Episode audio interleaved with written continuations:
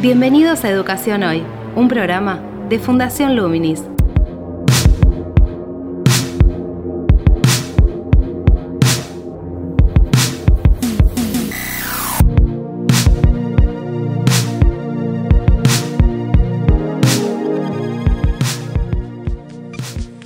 Hola, ¿qué tal? Soy Gabriel Latorre y estoy dando inicio a Educación Hoy, el podcast sobre educación de Fundación Luminis.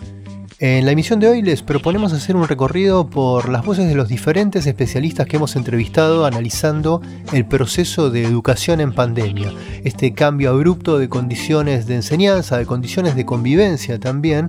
en el cual todos los docentes han tenido que reconfigurar sus formas de enseñar, sus propuestas, sus consignas, sus maneras de comunicarse, al igual que los directivos en relación a los docentes, en relación a los alumnos y en relación a las familias. La idea de lo que hemos hecho es una especie de resumen de algunos temas que abordaron todos estos especialistas. ¿Quiénes? Desde Isabelino Sieda, un especialista en la relación de familias-escuelas, hasta Diana Massa, que es una especialista en el vínculo con el conocimiento, el vínculo entre docente-alumno y el conocimiento en un proceso de aprendizaje, Denisa Bulafia, que es alguien que estudia, analiza y asesora sobre los procesos de enseñanza mediados por tecnologías en el marco de la virtualidad, Alejandro Ortopoulos de la Universidad de San Andrés, que analiza procesos de enseñanza desde el uso de plataformas sincrónicas y asincrónicas, o Melina Furman desde su gran experiencia en la enseñanza de las ciencias,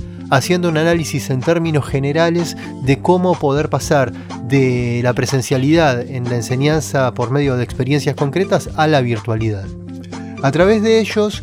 vamos a ir saltando por diferentes temas, por diferentes eh, voces y planteos que nos van a abrir perspectivas para poder tomar un pasito de distancia de la situación actual, de,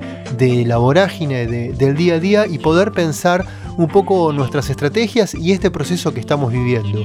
intentando que esto sea útil para poder tener un poco la mirada hacia el futuro, no solo para cuando volvamos a las escuelas, sino también desde el plano de que tal vez volvamos a la escuela siendo un docente diferente en algunos de nuestros aspectos. Pero si les parece bien, comenzamos con, con Isabelino Siede haciendo un, muy breve análisis de cómo nos, nos tomó esta situación y de cómo nos posicionamos frente a, la pandemia, frente a esta reconfiguración de, de condiciones de enseñanza desde lo que sabemos y lo que no sabemos. Actualidad en Educación Hoy creo que estamos en una situación que es radicalmente novedosa, es decir, una situación para la cual no estábamos preparados y entonces algunos aspectos de aquellas situaciones para las cuales sí estábamos preparados eh, nos permiten encontrar respuestas ante este ante este nuevo contexto y otros aspectos funcionan más bien como obturadores porque porque nos damos cuenta en este contexto novedoso de que no podemos sostener este, la escuela tal como la veníamos sosteniendo. A saber de CIED entonces nos hemos encontrado frente a una situación para la cual no teníamos referencias previas sobre cómo, sobre cómo actuar, por lo menos en el marco de la organización de la escuela. Escuchemos ahora a la doctora en educación, Diana Massa, de la Universidad Nacional de Buenos Aires, en relación a su, su análisis inicial de qué tipo de problemática surge de esa situación. Sin que dependiera de la voluntad de nadie, creo que todos nos vimos inmersos en la situación de tener que modificar esquemas, modos de acción, formas de pensar la enseñanza que teníamos muy internalizados y que se van construyendo a través del tiempo. Y en el modificar todos esos esquemas tuvimos que empezar a inventar y a crear formas nuevas. Yo creo que al, al principio, en un inicio, se ha vivido como muy, como muy crítico, con niveles de ansiedad importantes, del contacto que he tenido con docentes de todos los niveles, lo que se advirtió, lo que yo por lo menos advertí en las primeras semanas, es como la necesidad de meterse en una carrera vertiginosa eh, por salir a tiempo con propuestas y con formas de enseñar que no estaban armadas y que por lo tanto demandaba de un trabajo a tiempo completo sin poder discriminar en ese momento cuándo se trabajaba y cuándo no. Es decir, una de las primeras cosas que advertí en ese primer tiempo fue la, dificultad para ponerle límites al trabajo, ¿no? Acompañado de una carga de ansiedad importante. Esa ansiedad que menciona Diana Massa da cuenta de un grado de incertidumbre. La incertidumbre en cuanto a no tener referencias previas, como mencionábamos anteriormente, para poder afrontar un proceso en el cual el tiempo y el espacio de la organización escolar, me refiero a las planificaciones, al encuentro cara a cara diario para organizar el día, la semana y el mes de trabajo, eh, se disolvió.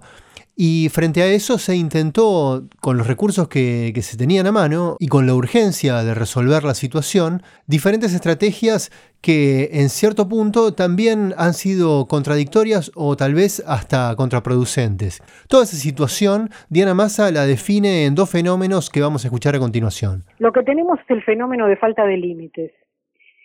Falta de límites y falta de encuadre. Dentro de la escuela, los encuadres están relativamente consensuados y han sido consolidados a lo largo del tiempo, ¿sí? Con encuadre consensuado quiere decir hay un conjunto de reglas de lo que se espera que hagan docentes, de lo que se espera que hagan estudiantes, etcétera. En este contexto, los encuadres hay que redefinirlos. Y en un primer momento, tal vez esto haya sido un tanto caótico, un tanto crítico, y esto llevó a esta pérdida de límites, ¿no? Docentes agotados, trabajando 24 horas al día, los 7 días de la semana. Yo creo que el camino para tratar de evitar este tipo de fenómenos, que en realidad lo que hacen es justamente eh, sumirlo al docente en una situación, digamos, de agotamiento y de angustia que le hace muy difícil cumplir su función. La respuesta frente a esto tendría que ser institucional, ¿no? Es decir, ahí el trabajo de, del directivo, el trabajo de los coordinadores pedagógicos, en el caso de las escuelas primarias, el trabajo de los jefes de departamento, en el caso de las escuelas medias, debiera ser establecer o consensuar encuadres que permitan darle como un como un marco de digamos de continencia a, las propuestas, ¿no? Eh, me parece que ahí el trabajo institucional es muy importante para porque se pierden los límites del espacio y del tiempo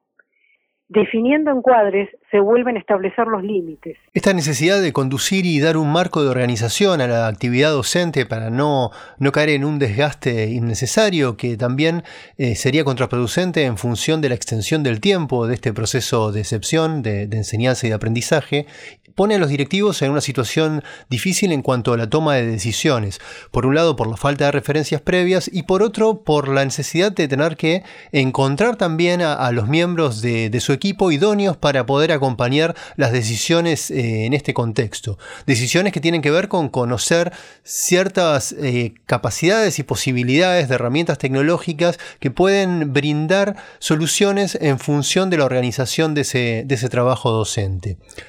Alejandro Rotopoulos, el director del Centro de Innovación Pedagógica de la Escuela de Educación de la Universidad de San Andrés, brinda algunas orientaciones a modo de diagnóstico en ese sentido. Y si los directivos no tienen la formación o no estuvieron preparándose para esto, lo tienen que hacer ya mismo. Entonces, eh, antes de hablar de herramientas, lo primero que tienen que pensar es con qué docentes cuentan. Tienen que diagnosticar cuáles son los docentes que ya tienen experiencia y pueden ayudar, porque en realidad eh, ya deberían haber tenido dentro del equipo directivo uno de los miembros del equipo especializados en este tema. Por otro lado, las plataformas también sirven para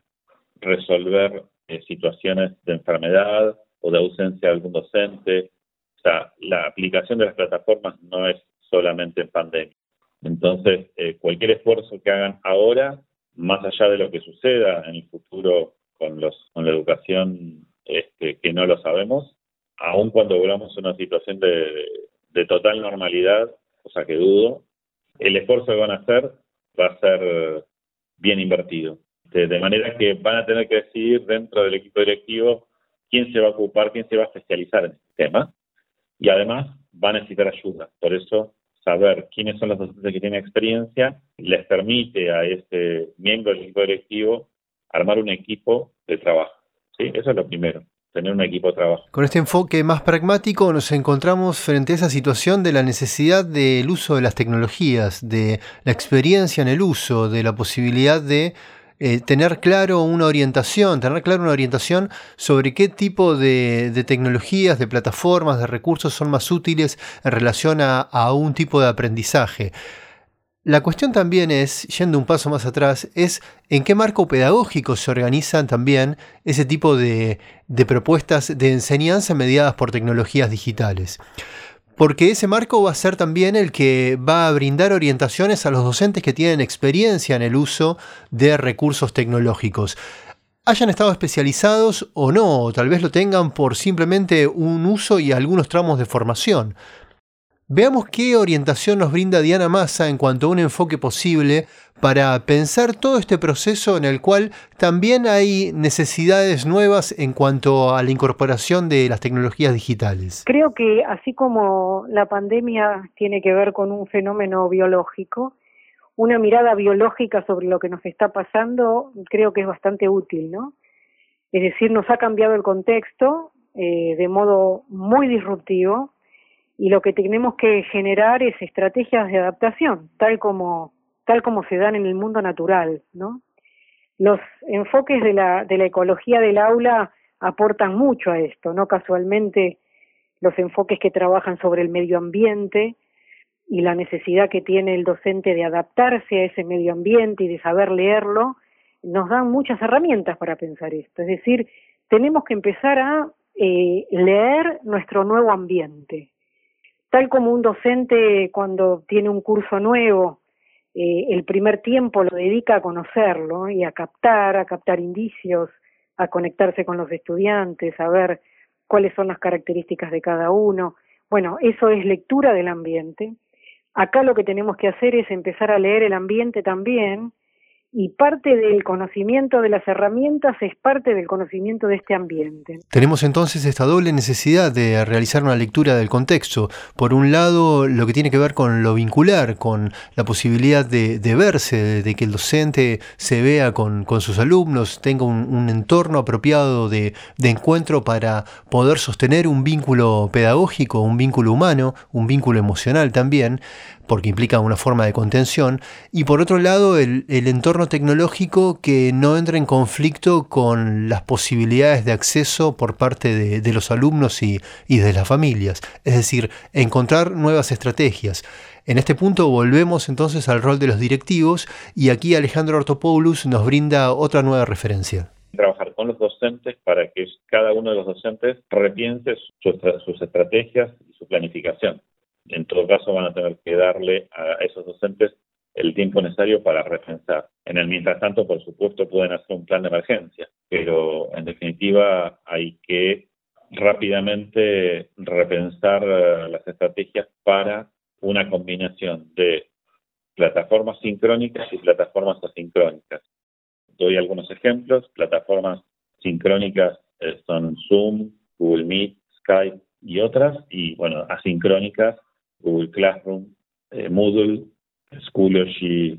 eh, Microsoft Teams, etc. Tenemos entonces a las diferentes plataformas tecnológicas como una extensión de la escuela, como un entorno en el cual podemos configurar cierto marco de condiciones para sostener el vínculo pedagógico y el vínculo emocional con los alumnos. Desde ese lugar, Denisa Bulafia, doctora en biología celular, especializada en neurociencias e investigadora de este tipo de procesos de, aprendizajes mediados por tecnologías, nos define una prioridad. Una, una, gran parte del rol de la escuela es cómo contenemos a los alumnos en ese espacio de aprendizaje para que si sus emociones están bien manejadas, ellos pueden abrirse al conocimiento.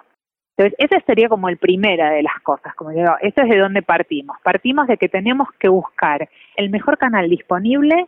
pero principalmente buscar la forma de estar cerca, aunque sea en la virtualidad. Tenemos entonces que esta búsqueda de estar cerca de los alumnos implica una continuidad en el vínculo pedagógico por parte de la escuela, en cada docente buscando la estrategia para poder acercarse a cada uno de esos alumnos e intentar desarrollar las actividades que van construyendo ese proceso de, aprendizaje. Para ello, tal como hemos escuchado, es necesario tener una lectura de ese contexto que implica también una extensión por parte de la escuela del relevamiento de, las condiciones en, la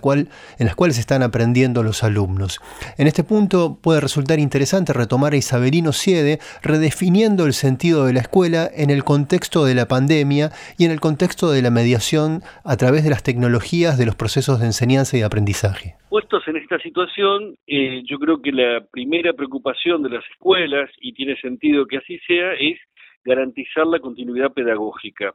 A mí me parece que es valioso pensar que queremos garantizar la continuidad pedagógica, pero también hay que ver qué, qué, entendemos por esa continuidad pedagógica. Yo reconozco al menos dos perspectivas que pueden estar detrás de esa continuidad pedagógica. Por un lado, una perspectiva de eficiencia que trata de sostener los mismos contenidos en el mismo tiempo a través de canales alternativos como pueden ser los canales virtuales.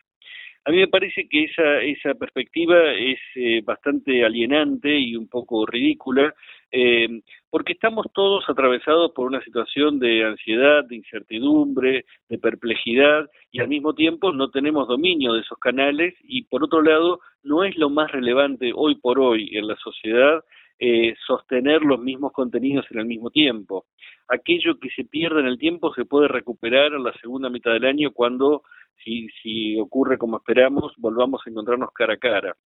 Entonces creo que hay otra perspectiva de la continuidad pedagógica que básicamente eh, se sostiene una perspectiva del cuidado. Y esto significa que desde las escuelas tenemos que garantizar por lo menos dos continuidades. Por un lado, la continuidad del lazo, es decir, que seguimos vinculándonos, seguimos acompañando lo que nos pasa, seguimos estando dispuestos a escuchar lo que pasa del otro lado. Las familias están atravesadas por situaciones de mucho dolor y de angustia, o por la enfermedad, o por la crisis económica, eh, y eso se traslada también al vínculo con sus hijos, sus hijas, más chicos, adolescentes. Entonces, en las familias están viviendo situaciones de mucha exigencia porque en muchas familias conviven ahora tres tareas, que son las tareas del trabajo para mantenerse, del trabajo hogareño para, para llevar adelante la vida cotidiana del hogar y también se le suma eso del trabajo escolar. Entonces, este, muchas familias están tensionadas con, con esta triple tarea y en algunos casos por la ausencia de alguna tarea, porque no pueden sostener su actividad económica o porque no saben cómo sostener la actividad escolar o porque están desbordados por una convivencia para la cual muchos grupos familiares no estaban preparados ni, ni acostumbrados. Y cuando hablo de la continuidad del proyecto me refiero a sostener la idea de que la escuela es un proyecto compartido y entonces eso implica pensar las tareas no como un listado de cosas para hacer. Yo veo en, algunos casos algunos docentes que lo que hacen es mandar listados y listados de consignas y actividades y cosas bastante sueltas en muchos casos, como, como si estuvieran tratando de este, llenar un tiempo muerto. Y del otro lado, este, hay familias que lo perciben casi como, como un atosigamiento, de, este, bueno, ¿por qué me están atacando con estas tareas? Creo que al contrario, se trata de pensar que la escuela es un proyecto compartido, un proyecto de conocimiento, de encuentro, de exploración, de reflexión, y entonces la pregunta que nos tenemos que hacer desde la escuela a la hora de pensar propuestas para las familias es cómo sostenemos la idea de que estamos llevando adelante un proyecto compartido. Siede introdujo una serie de aspectos que tienen que ver con el rol de las familias como marco de contención emocional de, de sus hijos, que se transforman en alumnos en su vínculo con los docentes, con el aprendizaje y con la escuela. En ese sentido,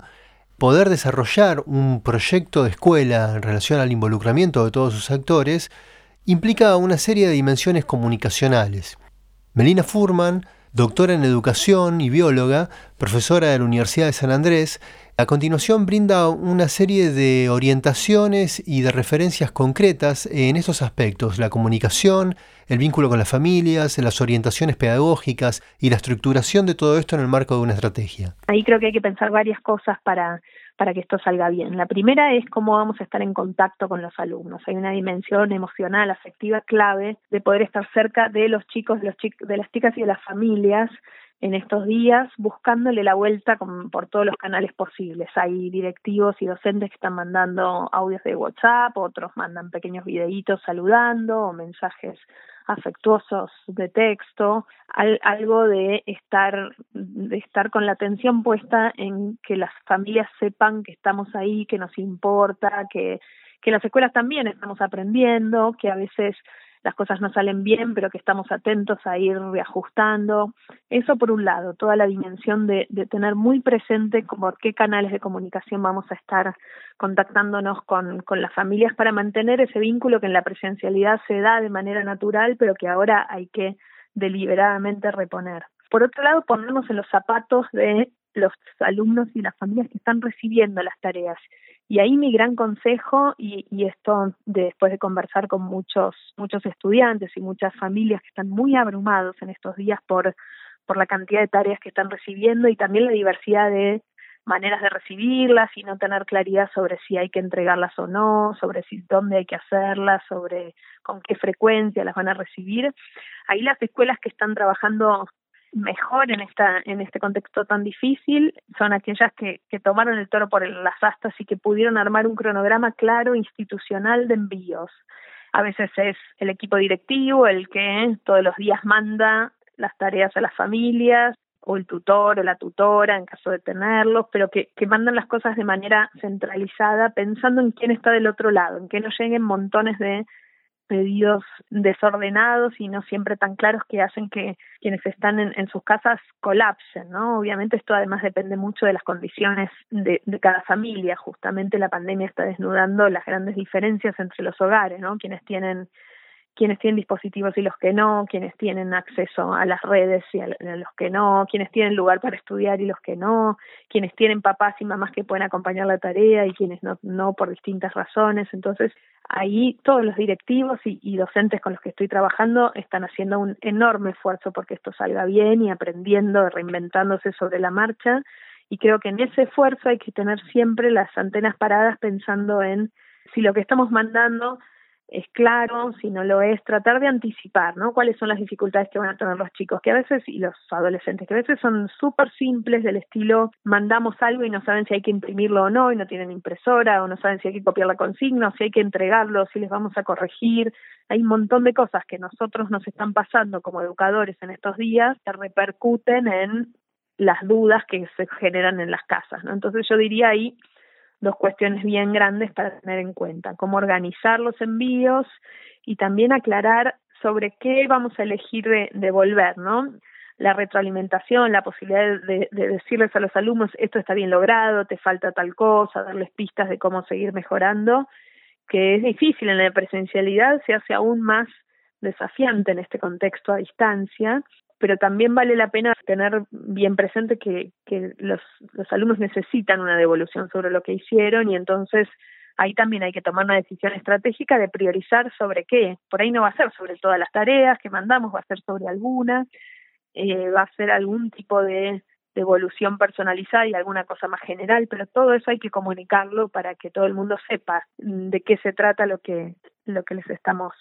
proponiendo. Furman hace foco en la necesidad de desarrollar una comunicación clara y fluida y empática con los alumnos y con las familias de ellos, en relación a las consignas, en relación a las actividades, a las devoluciones. Todo esto se relaciona con algo que plantea Denisa Bulafia en relación a cómo poder lograr una cercanía con los alumnos, es decir, un grado de, de, vínculo empático que implique la posibilidad de generar y recrear unas condiciones de aprendizaje que de alguna manera puedan superar las dificultades que implica este contexto. Es cómo hacemos para que la no presencialidad igual permita la cercanía, o sea, cómo acortar la distancia que produce la virtualidad.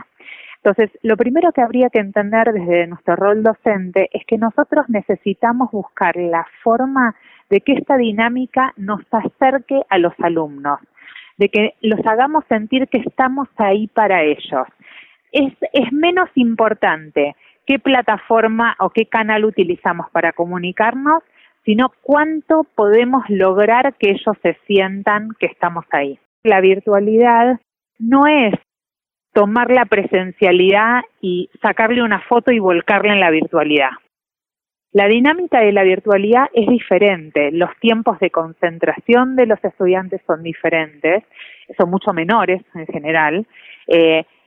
la dinámica de la virtualidad es una dinámica donde el estudiante no tiene en forma instantánea quien preguntar. Entonces, eh, tenemos que pensar y ponernos en el rol del estudiante, muchas veces en base a prueba y error. Eso quiere decir, voy a probar una actividad y es muy importante preguntar a los estudiantes o a los padres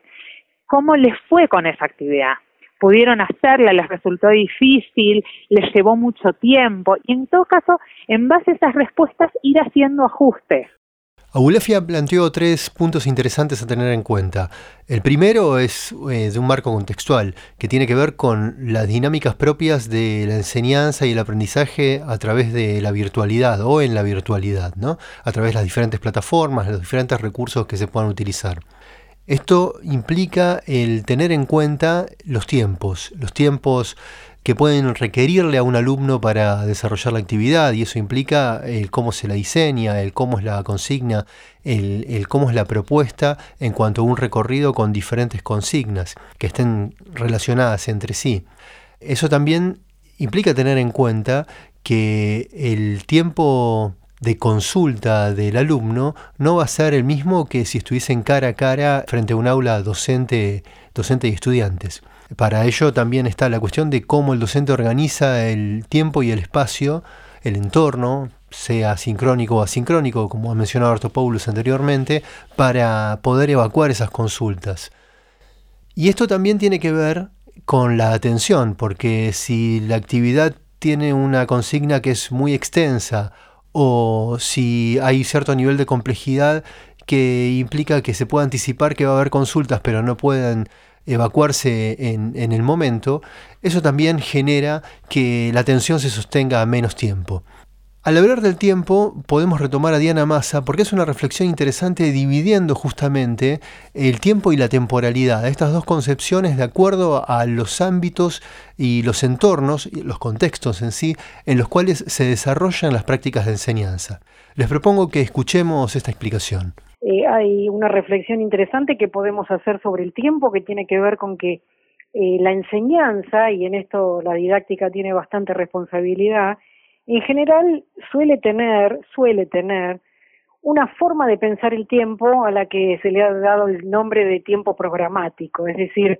uno tiene una sucesión de clases eh, y planifica, eh, la planificación tiene mucho que ver con esto, en función de una cantidad de clases que en el tiempo vienen una después de la otra, ¿no? Es decir, que tenemos un modo de pensar el tiempo bastante estructurado, eh, donde una clase se sucede a la otra y en ese sucederse de las clases tenemos la expectativa de que los alumnos logren determinadas cuestiones, ¿no? Y logren determinados aprendizajes. Esto lo que nos plantea es que ese modo de organizar la enseñanza no necesariamente es el más adecuado en este contexto. Tenemos un espacio de virtualidad ahora con la expectativa de que la presencialidad vuelva en el futuro, con lo cual, eh, la linealidad de las clases ya no nos sirve. Y tenemos que empezar a pensar en otras cuestiones como cuál es la significación que el tiempo va a tener para los estudiantes. Y en este sentido, el tiempo de calendario se reemplaza más por lo que es la vivencia del tiempo, que es la temporalidad. Es decir, tenemos que empezar a formular hipótesis sobre cuál es la temporalidad que a los estudiantes que los estudiantes van a tener en relación con lo que nosotros planteemos, ¿no? En un contexto peculiar, eh, donde no están adentro de una escuela, donde están en una casa compartida con otras personas, donde no necesariamente tienen un tiempo, eh, digamos, un tiempo específico que nosotros pensemos para el trabajo. Es decir, que tenemos que empezar a pensar no en tiempos de calendario, sino de la significación que, la, que el tiempo tiene para los estudiantes. Y este es un cambio importante en el modo de pensar. ¿no? Diana Massa plantea esta distinción entre tiempo y temporalidad. Si ya no está la presencialidad en las aulas, si ya no hay un tiempo en común, un tiempo que también está regulado por la organización de las propias actividades que el docente puede hacer en su planificación,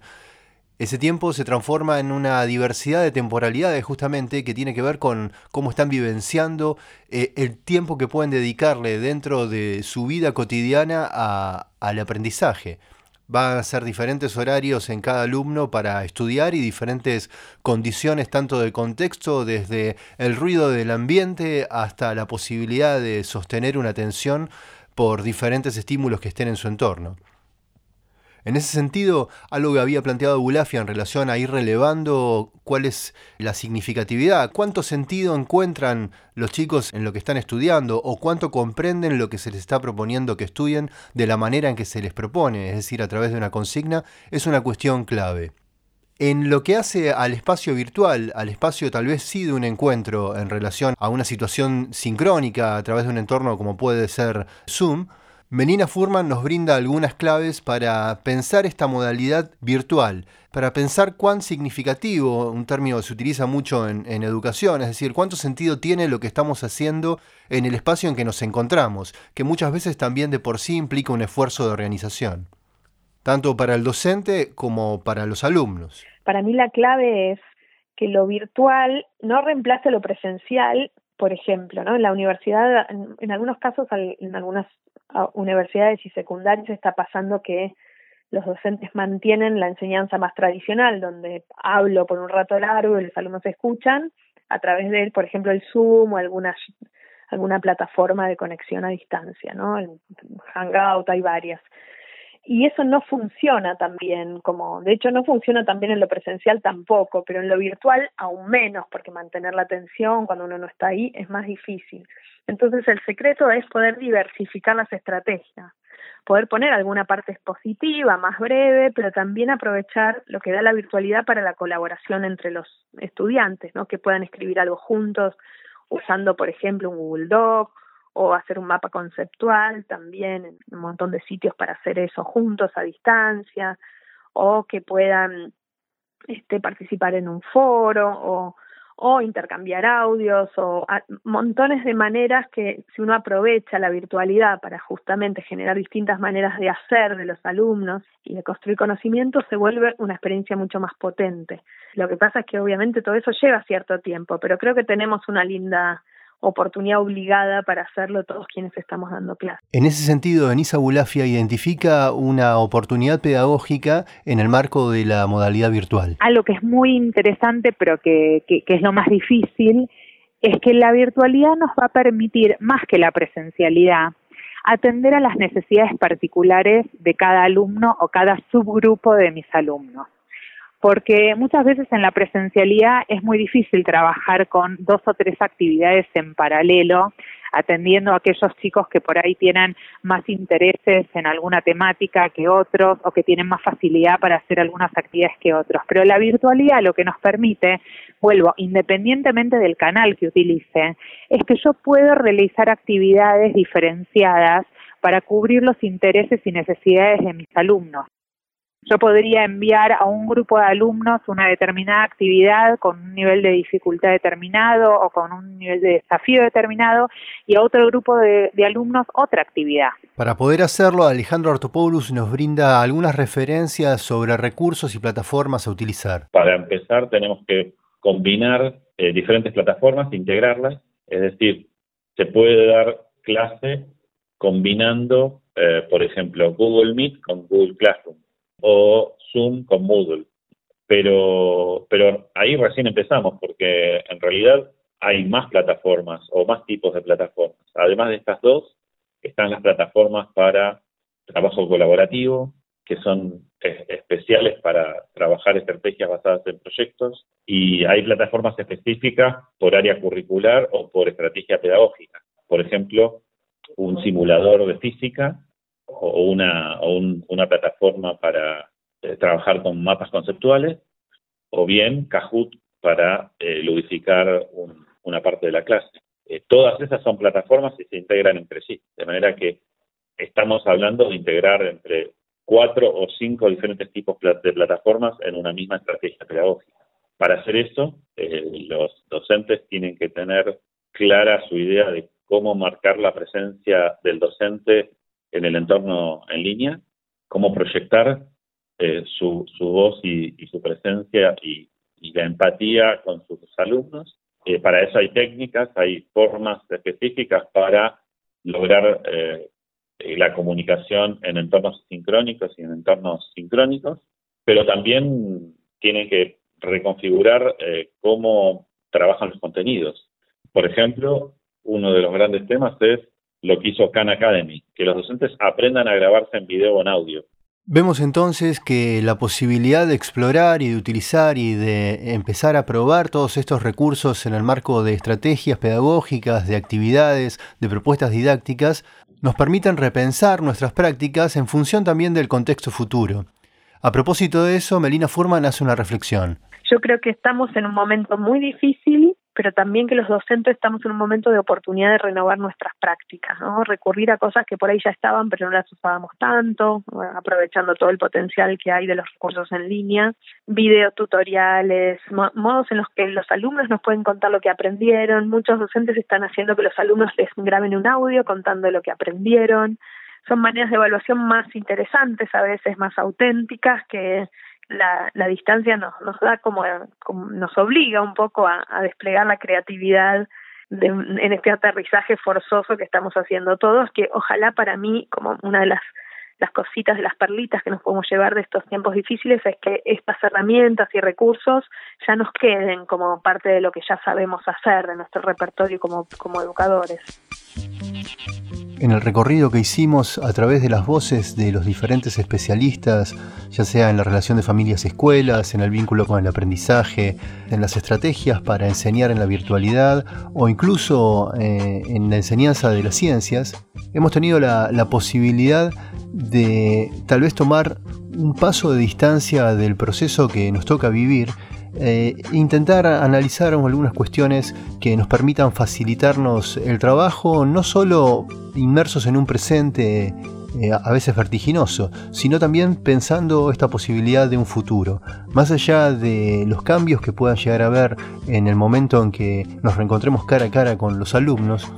esta situación nos permite repensarnos como docentes o al menos repensar algunos aspectos del rol docente, no solo en cuanto a la incorporación de, una serie de recursos tecnológicos que puedan facilitar la particularización de los procesos de, aprendizaje en algunos alumnos, sino también en aspectos que tienen que ver con la comunicación, con la disposición hacia las particularidades justamente y eh, la posibilidad también de pensar nuestras estrategias en cuanto a lo que podemos hacer y lo que podemos aprender. De esta forma finaliza este podcast. Esto fue Educación Hoy, mi nombre es Gabriel Latorre, los saludo y los esperamos en una próxima emisión. Te invitamos a participar de Educación Hoy a través de las redes sociales de Fundación Luminis, arroba Infoluminis o nuestro sitio web www.fundacionluminis.org.ar.